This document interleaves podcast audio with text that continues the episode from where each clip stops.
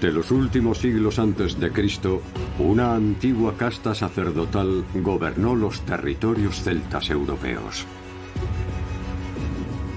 Realizaban atroces sacrificios humanos en honor a los dioses.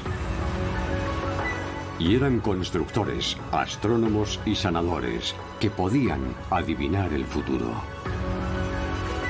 Los druidas eran la élite espiritual de los celtas, pero pese a dominar el griego y el latín no dejaron ningún testimonio escrito. Por lo que mientras místicos y espiritualistas reproducen sus rituales, muchos siguen investigando la veracidad de su mágica leyenda. Los druidas, el misterio de la casta sacerdotal de los celtas.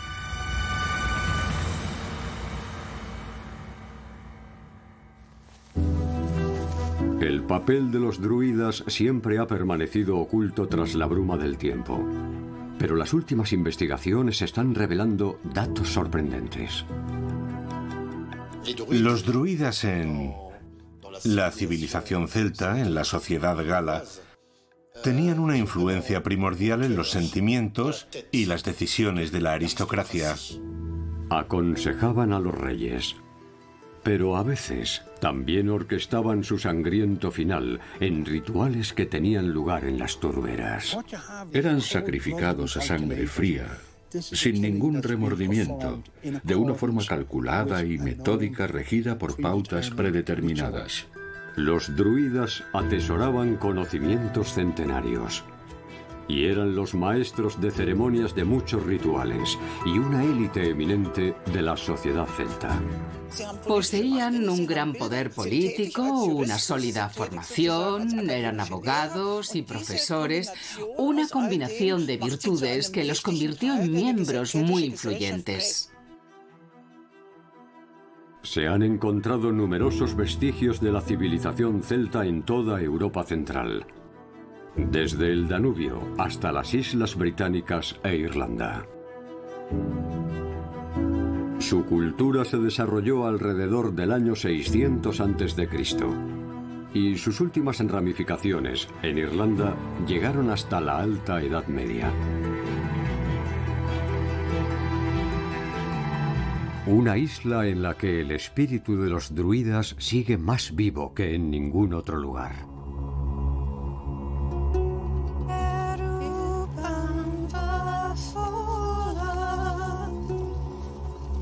Imerberg vive cerca de Kilkenny y lidera la orden de bardos, bates y druidas que con más de 25.000 miembros es la mayor comunidad mundial de seguidores del druidismo.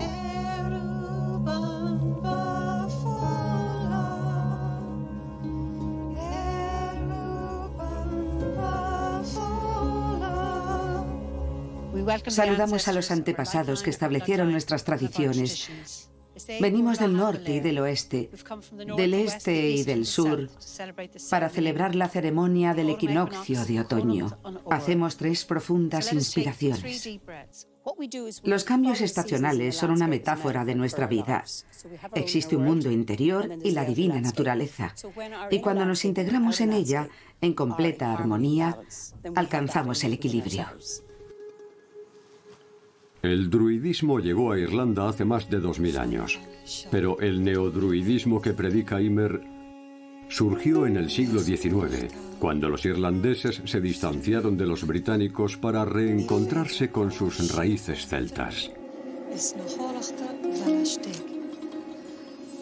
En el druidismo no hay dogmas ni enseñanzas. Puede ser politeísta, animista o ateo. Da igual. Y no debatimos sobre si existe un solo Dios, hay varios o no hay ninguno. Lo que nos une es el amor por la naturaleza. Imer es psicóloga y piensa que los astros influyen en nuestra alma. Los druidas consideraban que los solsticios y los llamados lunasticios dividen el año en ocho partes y comenzaron a celebrar festivales para honrar al sol y la luna hace miles de años. Aunque no tenga base científica, yo siento que hay lugares muy antiguos en los que percibes la presencia de tus antepasados. Muchos piensan que el espíritu de los druidas vive en los bosques de los lugares sagrados. Pero para mí, también se respira en sitios sencillos como este o en tu propio jardín. Para dilucidar qué parte de la supuesta historia del druidismo es en real y qué parte es fantasía, los investigadores estudian y analizan los hallazgos arqueológicos. El arqueólogo jubilado Eamon Kelly nos ha invitado a visitar el Museo Nacional de Irlanda, en Dublín, para mostrarnos unos restos humanos encontrados en los pantanos. El llamado hombre de Krogan fue hallado en la turbera de Crogan Hill y fue víctima de un sacrificio ritual realizado por los druidas. Es la momia de un hombre joven de entre 25 y 40 años que murió de una forma muy truculenta. Su cuerpo fue desmembrado y apuñalado. Las heridas son horribles. Pero todo indica que su propósito no era causar dolor o torturarlo. Lo hicieron por motivos religiosos. Lo mataron con una espada y después le cortaron la cabeza y el abdomen para evitar que volviera a la vida después de muerto. Sus manos y uñas indican que no realizaba ningún trabajo manual, lo que era un privilegio de los reyes.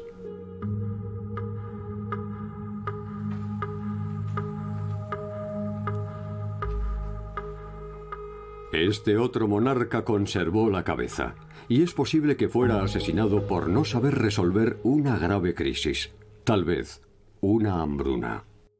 En la sociedad precristiana irlandesa, cuando ocurría una catástrofe, se consideraba que el rey era el responsable de aquella situación calamitosa, porque no había sido capaz de poner fin a la terrible miseria que martirizaba a la sociedad, haciendo uso de su influencia en el otro mundo.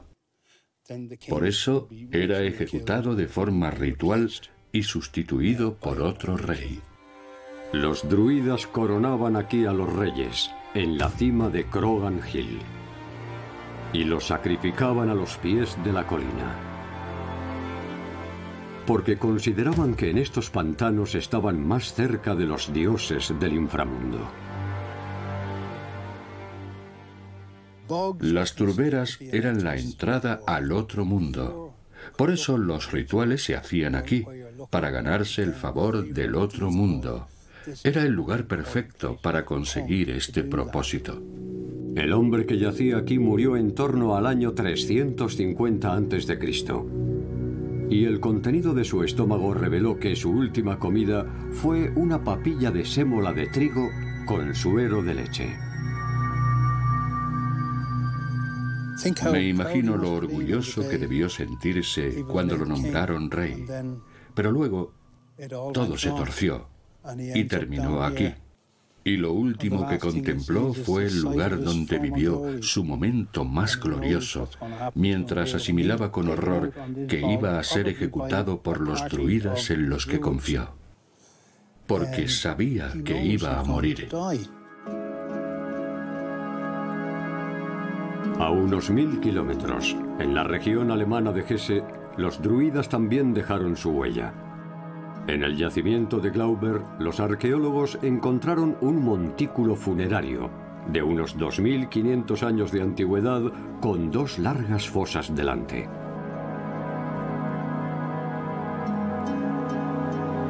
Y utilizando sofisticados instrumentos de medición geomagnética, descubrieron que las fosas eran mucho más largas. Es un sistema de zanjas de 350 metros de longitud, formado por dos fosas paralelas de unos 5 metros de profundidad y 15 de anchura. Es una estructura monumental que sin duda impresionó a la población de entonces. Los diseñadores de esta estructura eran expertos astrónomos, ya que ambas líneas apuntan con exactitud hacia el lunasticio mayor, un fenómeno que tiene lugar solo una vez cada 18,6 años. Descubrir que excavaron estas dos zanjas para contemplar el lunasticio mayor, que solo puede verse cada 18,6 años, revela que sus antepasados habían observado este fenómeno durante generaciones. Es un lugar asombroso. Que fue diseñado y construido por los primeros druidas.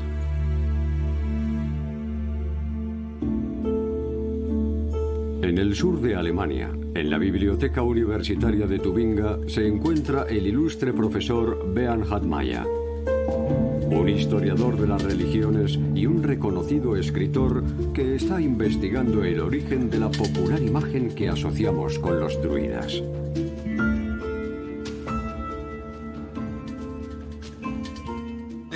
Aquí vemos representado al primer druida. Es una ilustración de un libro escrito en 1676 que habla de la Inglaterra antigua. Como nadie conocía el aspecto de los druidas, el artista recurrió a su imaginación y pensó en los giróvagos, los primeros monjes errantes del cristianismo. Este curioso dibujo fue el fruto de su creatividad ya que en ningún libro antiguo se explicaba cómo eran los druidas, y ellos no dejaron documentos escritos. Apenas existe información sobre los druidas, porque casi todo lo que se escribió sobre ellos fue redactado por un puñado de autores antiguos. Hay muy pocos textos sobre este tema y además son breves, y a eso hay que añadir que, muy a menudo, no sabemos dónde recabaron los datos, por lo que estos no son muy fiables. Pero sí se han encontrado restos arqueológicos. En la región francesa de Borgoña, en el monte Bobré, se alzaba Bibracte, que fue la capital de la tribu celta de los Eduos durante casi todo el siglo I Cristo. La arqueóloga Sabina Rikov desenterró parte de la ciudad y obtuvo información vital sobre los druidas. Su hallazgo más significativo fue este pozo de piedra, cuyos vértices apuntan al sol durante los equinoccios de primavera y otoño. Los druidas poseían vastos conocimientos, de eso no hay duda, porque para diseñar una construcción semejante a esta es preciso aplicar principios geométricos avanzados como el teorema de Pitágoras. Eran personas muy cultas que desarrollaron su propia ciencia durante cientos de años, ya que hay pruebas de su existencia desde el siglo III a.C. Y también estudiaron la cultura de otras civilizaciones, como la griega, que les permitió ampliar sus conocimientos geográficos. En el Museo de Bibracte, Vincent Guisag está investigando cómo era el mundo de los druidas en el siglo I antes de Cristo, cuando Julio César conquistó las Galias. Los numerosos objetos expuestos revelan que la civilización celta era muy avanzada y muestran el papel fundamental que desempeñaban los druidas. Este utensilio de hierro es muy interesante. Se utilizaba para escribir sobre una tablilla cubierta de cera que se podía borrar y reutilizar. Procedía del mundo mediterráneo y a él tenían acceso los miembros más cultos de la sociedad celta, es decir, los druidas. Y todo indica que estos utilizaron instrumentos semejantes durante el período tardío de la romanización, en el siglo I Cristo. Pero aunque los druidas sabían escribir, solo transmitieron sus conocimientos de forma oral. En el auge de la civilización celta, poco antes de la conquista romana de las Galias, el control de los druidas era casi total. Los druidas ejercían su labor sacerdotal dirigiendo las ceremonias públicas, pero gracias a su posición dominante también resolvían conflictos y dictaban las sentencias de los juicios penales. Y además formaban a los jóvenes, así que eran los representantes máximos de la Iglesia, los tribunales y la enseñanza. Todo empezó hace unos 2600 años en lugares como este, que hoy es un bosque situado en el Jura de Suabia, una sierra del suroeste de Alemania.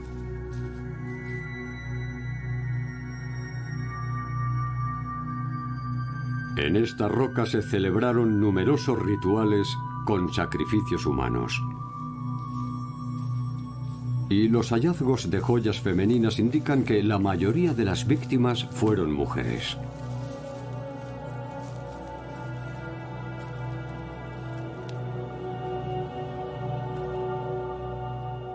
Las mujeres sacrificadas aquí iban engalanadas con ornamentos como estos.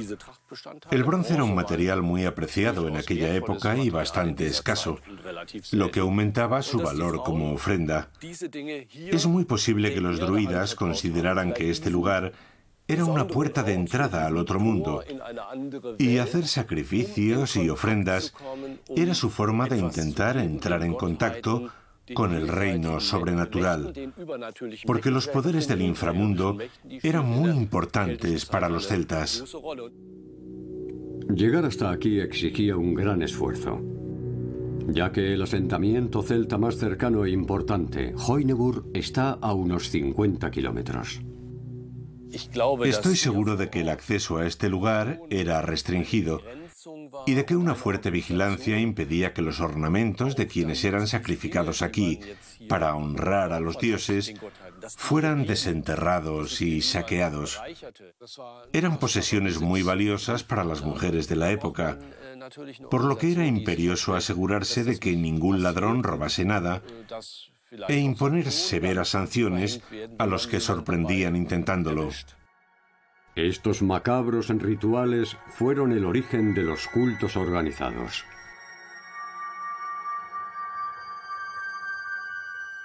Hoinebur está junto al Danubio. Y la ciudad celta que se alzaba aquí hace 2600 años era la más grande de la región. Los 5.000 habitantes de este asentamiento formaban una sociedad próspera cuyos lazos comerciales se extendían desde el Báltico hasta el Mediterráneo. Y la excavación de su necrópolis reveló algo sorprendente. Muchas cámaras funerarias suntuosamente decoradas estaban ocupadas por mujeres. Las lujosas sepulturas de aquellas mujeres eran iguales que las de los hombres de clase alta, lo que planteó preguntas como ¿quiénes ostentaban el poder? ¿O qué papel desempeñaban las mujeres en la política, la economía e incluso en la religión? Las clases altas eran enterradas en túmulos funerarios. Y al volver a examinar esta sepultura, la directora de la excavación, Nicole Ibina, ha descubierto los restos mortales de una mujer que fue enterrada con sus mejores galas. Los primeros hallazgos indican que portaba muchas piezas de joyería, porque hemos encontrado un broche de ámbar y un adorno de filigrana de oro con perlas, que era el tipo de joyas que las mujeres utilizaban. Nicole también está estudiando los ornamentos hallados en otro lujoso túmulo.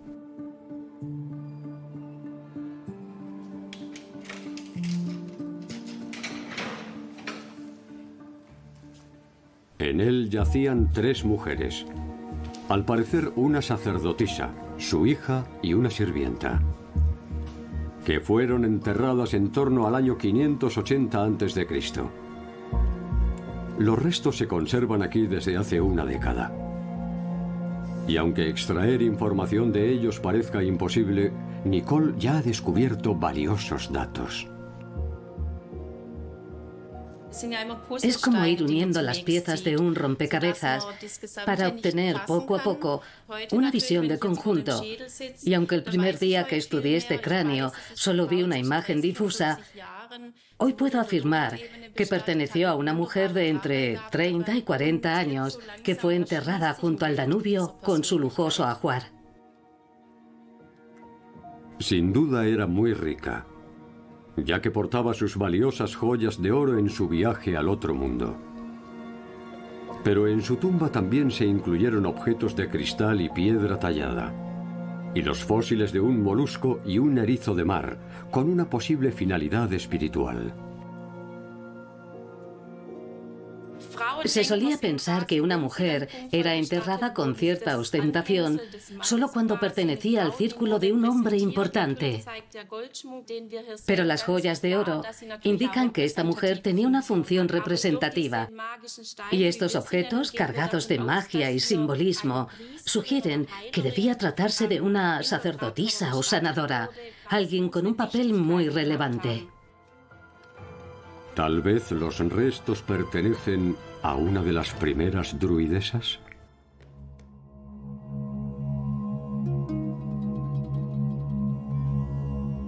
Para Immerberg, las druidesas celtas son el ejemplo a imitar y su auténtica inspiración.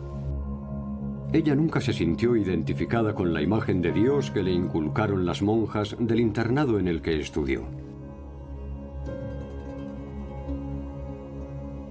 Sé que las leyendas mitológicas no ocurrieron así, pero despiertan algo en mi interior. Y esa es la clave, que enriquece nuestra espiritualidad, aunque no estén basadas en hechos reales. Son historias cargadas de significado, relevancia y trascendencia que aportan paz y energía. ¿Que son inventadas? Tal vez. Pero ¿qué importa eso? Ymer siempre ensalza dos grandes virtudes de los antiguos druidas. La sed de conocimiento y el inmenso amor por la naturaleza.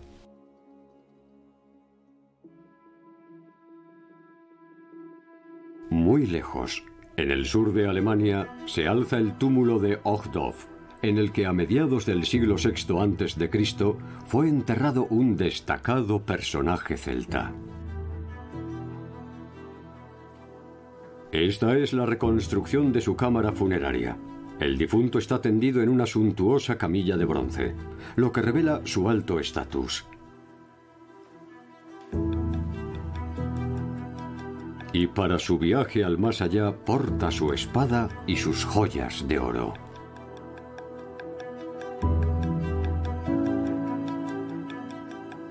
Muy cerca de él hay un carro, lleno de armas en el que destaca un hacha de enormes dimensiones. Todo indica que el hombre enterrado aquí realizaba sacrificios de animales grandes, como ciervos y toros, asestándoles un solo golpe en la cabeza con esta pesada hacha, y utilizaba la lanza para rematarlos, Así que tenía que ser muy fuerte y vigoroso para manejar el hacha con su brazo dominante y clavar después la lanza con el izquierdo para atravesar el corazón de la víctima. El difunto era un destacado líder ya que dirigía los sacrificios. Desempeñaba un papel crucial. Estos objetos tienen un gran valor simbólico y revelan la función que el finado desempeñaba en la sociedad. No solo era un gobernante o alguien muy rico, también era un alto representante en el plano religioso, un sacerdote. Por lo que esta es la réplica de la tumba de un precursor de los druidas, de un hombre que vivió en un periodo en el que el poder político y religioso lo ostentaba una sola persona. Aquellos antiguos reinos evolucionaron. Y así surgieron los expertos en los sacrificios rituales. Los druidas. Su presencia es mencionada por primera vez por algunos autores griegos del siglo II a.C. que asociaban el druidismo con la sabiduría. El poder de los druidas en la sociedad celta estaba sustentado por su preponderante papel religioso. Quienes en aquella época celebraban los sacrificios rituales y los dirigían tenían un inmenso poder. En casi todas las culturas de la antigüedad, el gobierno y la religión siempre iban de la mano, caminaban juntos. Era algo muy frecuente entonces, y los druidas no rompieron esa regla.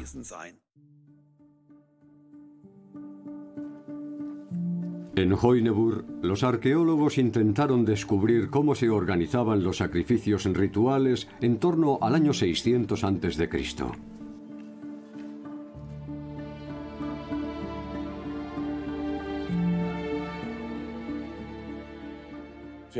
Habíamos hecho importantes hallazgos aquí, como numerosas piezas de artesanía y restos que indicaban cómo era la vida cotidiana de sus habitantes. Pero no conseguíamos hallar vestigios de un santuario o al menos de un altar. No había ni rastro de un templo religioso y no dejábamos de preguntarnos dónde estaría. La búsqueda continuó y a unos nueve kilómetros, en la ladera sur del Jura de Suabia, los arqueólogos se fijaron en una cima perfectamente nivelada, con la extensión de dos campos de fútbol. Y así descubrieron que seis siglos antes de Cristo, este terreno fue excavado para construir una muralla colosal.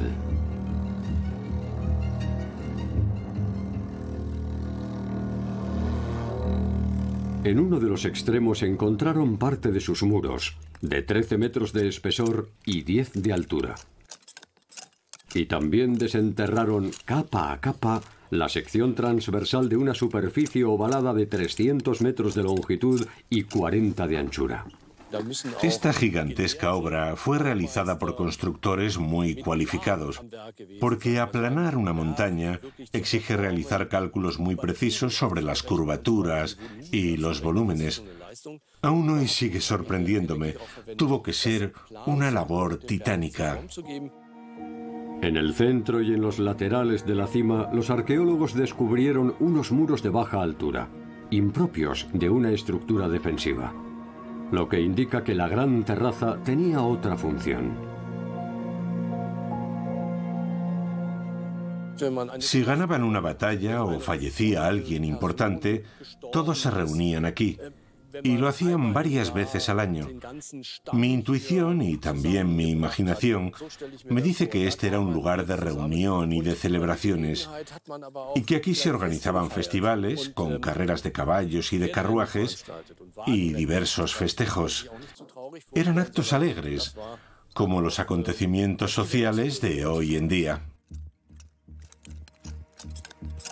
Era un gigantesco lugar de reunión cerca del cielo. Y a solo 50 metros del yacimiento los arqueólogos hicieron otro descubrimiento extraordinario. Un pequeño promontorio en el que al principio no se fijaron que ocultaba una especie de altar.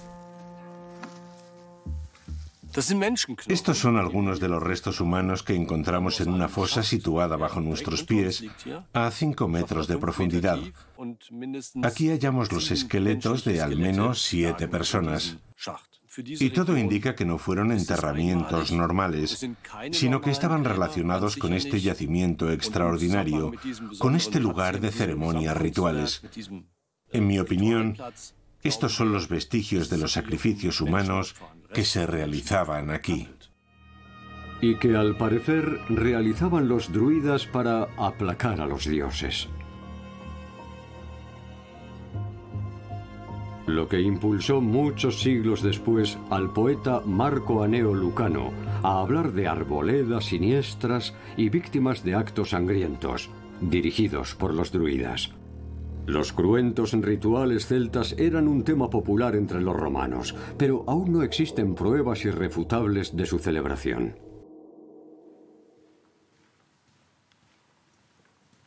El historiador Beanhard Maya sigue analizando las pruebas documentales. En los escritos antiguos se dice que los druidas supervisaban los sacrificios humanos, que estos se hacían para dar gracias a los dioses y suplicar su ayuda, y que durante las contiendas militares se sacrificaba a los prisioneros.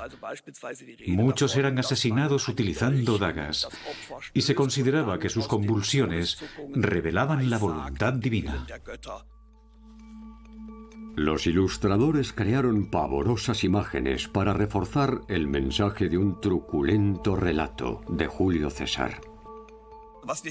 Lo que vemos aquí es una figura humana de enormes dimensiones, confeccionada con mimbres entrelazados. A sus pies hay unos fardos de paja que están empezando a arder. Y las personas encerradas en su interior gritan aterradas, sabiendo que van a ser quemadas vivas y sacrificadas como ofrenda a los dioses. Julio César no presenció sucesos semejantes durante su guerra en las Galias. Fue un simple acto de propaganda para ganar apoyo, sembrando una mala imagen de sus enemigos. Eran historias terroríficas que narraban los romanos. Relatos cruentos parecidos a los de la era colonial a principios del siglo XX, que contaban que los misioneros eran cocinados en grandes calderos por los hostiles nativos africanos. Hay quien piensa que los sacrificios fueron una simple invención romana, algo que contradice un hallazgo descubierto en el valle del río Somme, donde en 1916 tuvo lugar una atroz batalla que se cobró más de un millón de vidas. El arqueólogo Gilles Prilot es un experto en la recuperación de los cuerpos enterrados de los caídos en combate. Pero en este cruento campo de batalla de la Gran Guerra hay una tumba muy antigua que data de la era de los pueblos celtas.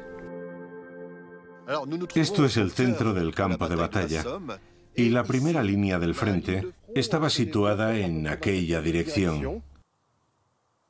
Al final de la guerra, cuando el conflicto estaba terminando, los australianos excavaron una trinchera en esta zona, cruzando el terreno que ocupó en el pasado un antiguo templo celta. Cuando un equipo arqueológico descubrió los nuevos restos en los años 60, los comparó con los de otras tumbas de la Gran Guerra. Lo usual era encontrar cascos y restos de uniformes militares. Pero aquí no hallaron cascos o fragmentos de tela, ni tampoco cráneos. Como en otras tumbas del campo de batalla, Aquí se encontraron numerosos huesos humanos y también de caballos. Pero lo que más llama la atención en esta foto es que no hay un solo cráneo, lo que indica que los enterradores debieron llevárselos todos. Su análisis demostró que los huesos pertenecían a unos 600 hombres, que al parecer fueron asesinados en torno al año 300 a.C. en un atroz ritual. Los arqueólogos reconstruyeron el yacimiento en el Museo y Centro de Investigación de Ripmont-Sugank, donde muy pronto comprendieron que los difuntos eran guerreros enterrados con sus armas. Aquí vemos una punta de lanza y aquí fragmentos de un escudo y de varias espadas. Así que podemos concluir que sus poseedores eran guerreros porque tenemos las armas pero no las cabezas. Los cuerpos fueron atados a un armazón de madera, en el que permanecieron mucho tiempo, para honrar a los dioses y advertir a los enemigos. Las pruebas parecen indicar que eran guerreros, a los que el enemigo reunió en un mismo lugar, probablemente tras una batalla que los vencedores quisieron conmemorar de esta forma. Así que agruparon los cuerpos, pero antes de atarlos los decapitaron.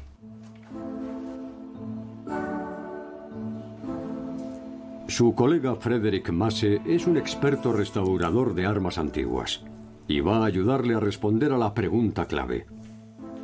Cuando sus cuerpos fueron presentados como ofrenda a los dioses, ¿estaban vivos o muertos? Aquí hay una marca muy clara que muestra la entrada de una punta de lanza. Sí, como esa. Por este orificio penetró la punta y la fisura fue ensanchándose según avanzaba. La conclusión del examen parece concluyente. Hay numerosas marcas de lanzas y espadas en buena parte de los huesos lo que indica que pertenecen a guerreros caídos en combate y no a víctimas de sacrificios rituales. Lo primero que hay que considerar es que Rippmont fue el escenario de una batalla. Y lo segundo es que las futuras víctimas deben estar vivas para poder ser sacrificadas de forma ritual.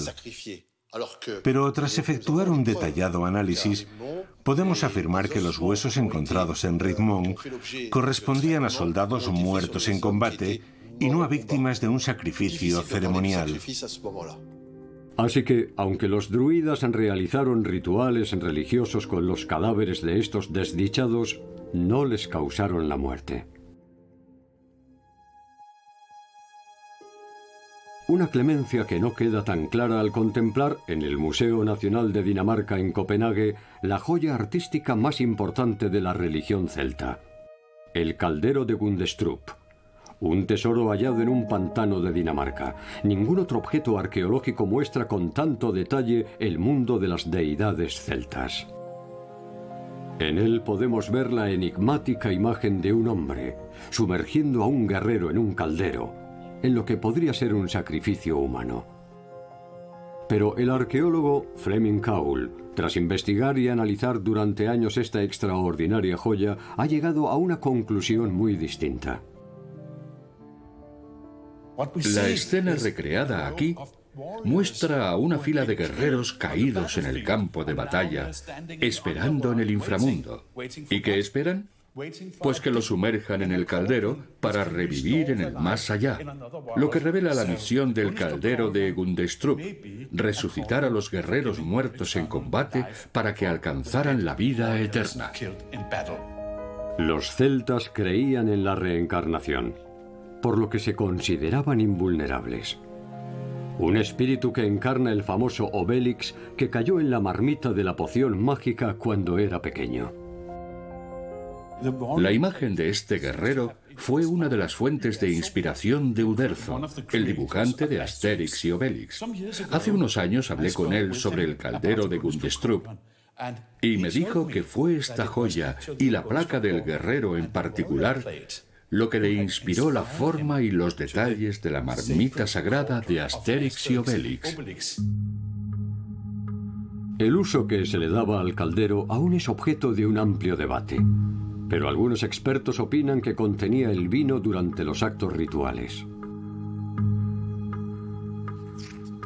Al escribir la aventura de Asterix, La Hoz de Oro, el guionista René Goscinny también se inspiró en la cultura celta, al recrear al druida Panoramix trepando a los árboles para recoger muérdago.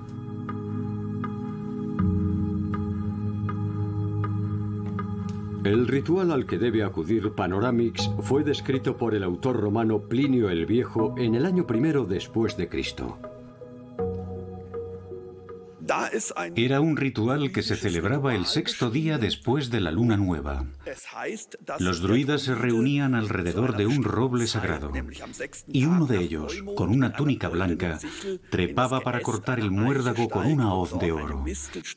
Este era depositado en un manto también blanco y después se sacrificaban dos toros de ese mismo color.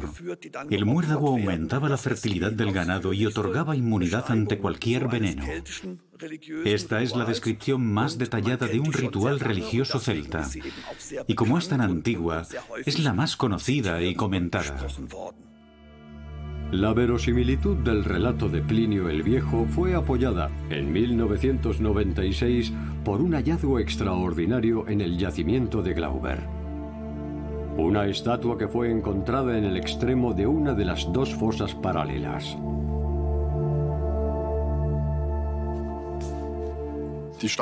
Surgió de pronto en esta parte de la zanja y fue una auténtica sorpresa. Estábamos excavando y encontramos un objeto de piedra. Poco a poco aparecieron dos piernas, lo que nos hizo comprender que se trataba de una estatua.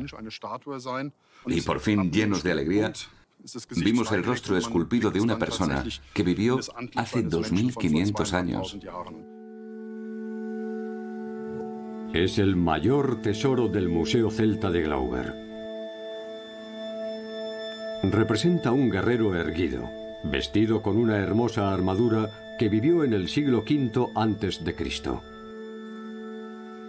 Su ajuar funerario refleja su posición social, ya que porta una espada, un escudo y joyas de oro que indican que era un hombre muy rico.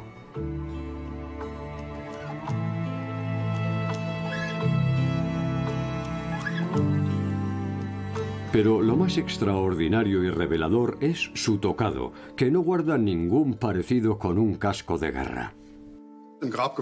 Muy cerca de la estatua encontramos un trozo de alambre envuelto en tela, con restos de madera y de cuero. Así que lo reconstruimos y descubrimos que era una pieza de cuero para la cabeza que pensamos que representa al muérdago. Como vemos ahí, un lado del tocado es más grande que el otro, que es algo característico de las hojas del muérdago. Una planta que siempre apareció en los relatos sobre los druidas, escritos algunos siglos después, incluso por Julio César. Así que, con un poco de imaginación, es fácil intuir que nos encontramos frente al tocado de un druida. Lo que significaría que el bautizado como príncipe de Glauber es la más antigua representación hallada hasta ahora de los legendarios druidas. No existen pruebas que demuestren que los druidas recogían muérdago y lo cortaban con hoces de oro.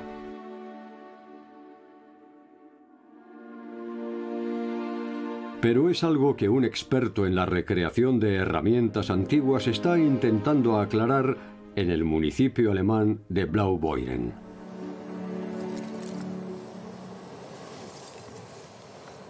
El maestro herrero Frank Troma y su ayudante Pierre Stoll están forjando una hoz celta en una forja de carbón, utilizando fuelles, martillos y yunques.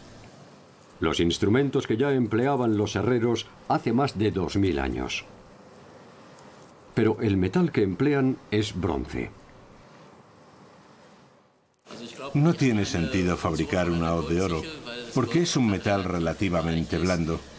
Y como el cobre y el bronce, bien pulidos, casi brillan como el oro, es probable que forjaran las hoces con uno de estos dos materiales. Frank y su ayudante han reconstruido todas las herramientas celtas conocidas como hachas, martillos, tenazas, barrenas y tijeras. Y lo han hecho utilizando hierro que, al ser un metal más duro y resistente, ha soportado el paso del tiempo. Nadie ha encontrado jamás una hoz de bronce forjada por los celtas, porque además de ser un metal más débil, se fundía y reutilizaba de forma continua. Así que los antiguos druidas utilizaban hoces de hierro como esta, ya que para recoger muérdago y otras hierbas necesitaban una herramienta pequeña. La hoz se iguala con el martillo para que esté bien afilada y después se añade el mango de madera. Así eran las hoces fabricadas por los celtas. Pero ¿eran las herramientas idóneas para cortar el muérdago, el símbolo de la vida eterna? Para conocer la respuesta a esta pregunta, viajamos al corazón del Jura de Suabia, donde Rolf Hug y Fabian Jacobi cosechan esta planta para una empresa farmacéutica. El muérdago contiene un principio activo que se emplea para el tratamiento del cáncer. Si las ramas son muy gruesas, utilizamos una sierra pequeña, pero también puedes arrancar las hojas del muérdago utilizando las manos. Ambos han perfeccionado esta técnica, pero Fabian se ha ofrecido a cortar el muérdago con una hoz dorada, como hacían los antiguos druidas. Resulta sencillo, aunque mucho más lento. Pero hay una razón que impulsaba a los druidas a utilizar esta sencilla herramienta. Cortar el muérdago con la hoz ralentiza mucho la recolección, pero tiene sentido hacerlo si quieres tratar a la planta con un mimo exquisito ya que la hoz te permite cortar solo los extremos en lugar de la planta entera. Si lo haces con la sierra, tardará mucho más en volver a crecer. Nosotros no podríamos trabajar a esa velocidad, pero debo reconocer que estoy sorprendido.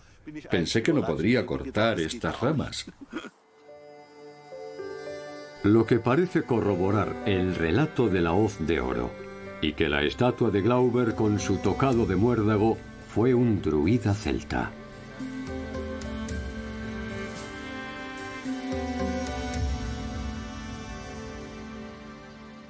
Sin embargo, la historia solo reconoce a Diviciaco, un líder de los Eduos, como un auténtico druida gracias al extraordinario orador Marco Tulio Cicerón.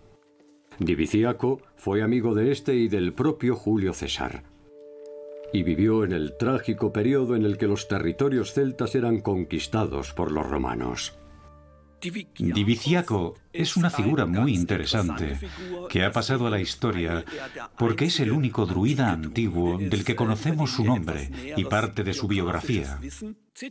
En su obra filosófica sobre la adivinación, Cicerón cuenta que hospedó a Diviciaco en su propia casa aprovechando que éste había ido a Roma en misión diplomática y que durante su agradable estancia mantuvieron una larga conversación sobre el arte de las profecías, que en ocasiones se inspiraban en el vuelo de las aves.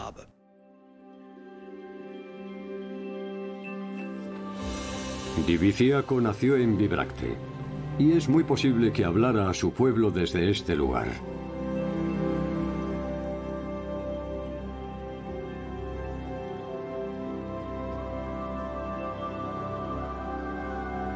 Los arqueólogos han desenterrado un centro de reunión con forma cuadrada, de 40 metros de lado, capaz de albergar a cientos de personas. Todos los actos públicos exigían la presencia de un druida como Divicíaco, que era un líder de alto rango en Vibracte y un diplomático experimentado. Los druidas asistían a todas las reuniones públicas porque éstas debían contar con la protección de los dioses. Diviciaco asumió la difícil tarea de convencer a los miembros de su tribu de que era mejor aliarse con los romanos que luchar contra ellos. Vibracte posee un magnífico centro de investigación en el que Sabina y Bensan van a intentar recrear el aspecto de aquel legendario druida.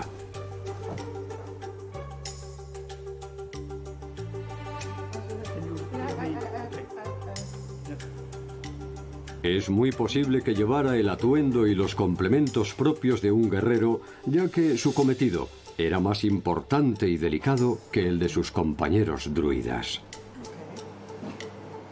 Diviciaco se convirtió en una gran figura política.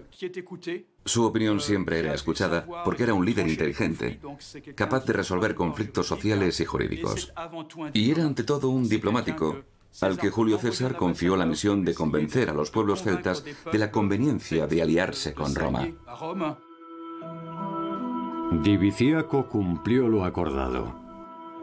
Y los eduos terminaron sometiéndose, aceptando a los dioses romanos y erigiendo templos en su honor, lo que causó la desaparición de los druidas de las Galias durante varias décadas. Todo indica que los romanos veían a los druidas como una amenaza porque poseían grandes conocimientos y mucha influencia, lo que podía impulsarlos a generar disturbios políticos. Y es muy posible que sospecharan que estaban difundiendo ideas en contra de Roma. Por eso intentaron expulsarlos. Irlanda se convirtió en su nuevo y poderoso bastión y la colina de Tara en su lugar más sagrado. Unos hechos que ha investigado a fondo el arqueólogo Eamon Kelly. Aquí se coronaba a los reyes de Irlanda y era donde la corte se reunía, acompañada por los eruditos druidas, cuyo cometido era aconsejar al rey sobre todo tipo de cuestiones sociales y religiosas. La colina de Tara, sin ninguna duda, era el lugar más sagrado de Irlanda, el espacio de tierra mejor conectado con el mundo espiritual. Por eso el rey de Tara era el monarca más importante de Irlanda, y los druidas que se desplazaban hasta aquí eran los más sabios y eminentes de toda la isla. Según los relatos sagrados irlandeses, los druidas adivinaban el futuro. Por eso se alarmaron tanto cuando el primer misionero cristiano, San Patricio, encendió una hoguera en el recinto conocido como la colina de Slane, el primer día de la primavera. un privilegio reservado a los reyes. Los druidas pidieron al rey que apagara la hoguera y acabara con todo lo que representaba, porque si no lo hacía, ese fuego se propagaría por toda Irlanda. Con esta frase simbólica profetizaron que el cristianismo reemplazaría al paganismo, porque estaban convencidos de que eso iba a ocurrir. La leyenda de San Patricio y el fuego pascual se escribió aquí en el scriptorium del conjunto monástico Clonmacnois, que data del año 548 después de Cristo y es el más importante de Irlanda. Y aunque Eamon Kelly no aprecia mala intención en los escritos de los monjes cristianos sobre los druidas, tiene algunas reservas que apuntar.